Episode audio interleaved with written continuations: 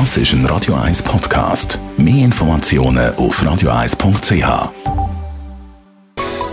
Der Konsumententipp auf Radio 1 präsentiert von comparis.ch, einem führenden Schweizer Internetvergleichsdienst. comparis.ch Kosten im Gesundheitswesen natürlich immer ein Thema. Speziell geht es jetzt bei uns um die Löhne, um die Löhne der Ärzte. Felix Schneuli, Gesundheitsexperte bei comparis.ch. Das ist ja also aktuell wieder ein heiß diskutiertes Thema. Warum? Ja, wenn man natürlich Krankenkassenprämien jeden Herbst steigen und sich alle Leute darüber aufregen, liegt es auf der Hand, dass man auf jeden Fall untersuchen, wo liegen die Ursachen für die steigenden Krankenkassenprämien. Eine Zeit lang war die Pharmaindustrie im Fokus gewesen, und jetzt kommen die Ärzte Fokus. Das hat zwei Gründe. Ende Januar hat der Bundesrat Berset für seine Art sehr undiplomatisch, sehr scharf die Ärztelöhne kritisiert und gesehen, das ist eigentlich nicht haltbar, dass es Ärzte gibt, die über eine Million verdienen zulasten von Sozialversicherungen.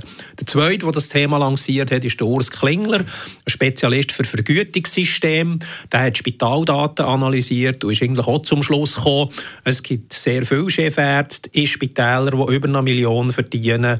Und er hat vor allem die variablen Vergütungsanteile kritisiert, nämlich die Boni, die ein Arzt bekommt, wenn er viel operiert. Okay, und das ist schon sehr problematisch, weil ein Arzt macht dann vielleicht Operationen, die gar nicht nötig wären, einfach aus dem finanziellen Anreiz. Ja, das ist eigentlich wie ging im Gesundheitswesen. Wenn äh, im Gesundheitswesen jemand gut verdient, wenn er den Leuten hilft, wenn er Leben rettet, wenn er gut, äh, Patienten gut behandelt, dann ist das eigentlich positiv und das kritisiert fast niemand. Aber wenn man sozusagen ein Problem hat, dass man aufgrund von finanziellen Anreizen muss davon ausgehen dass man unnötig untersucht und operiert wird, dann ist das doch ein bisschen stossend. Was ist der Lösungsansatz?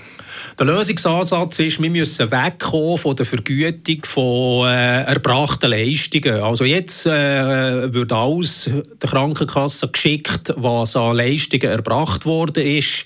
Und ob das jetzt wirklich nötig ist oder nicht, das ist zweitrangig. Entscheidend ist, ist es eine Pflichtleistung zulasten vom Krankenversicherungsgesetz oder nicht.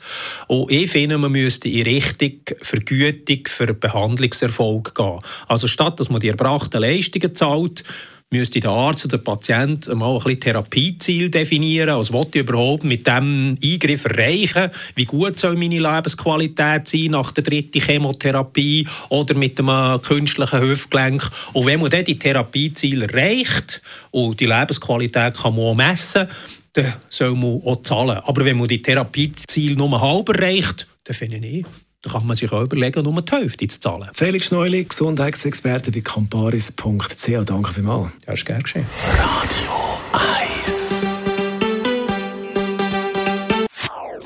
Das ist ein Radio 1 Podcast. Mehr Informationen auf radio1.ch.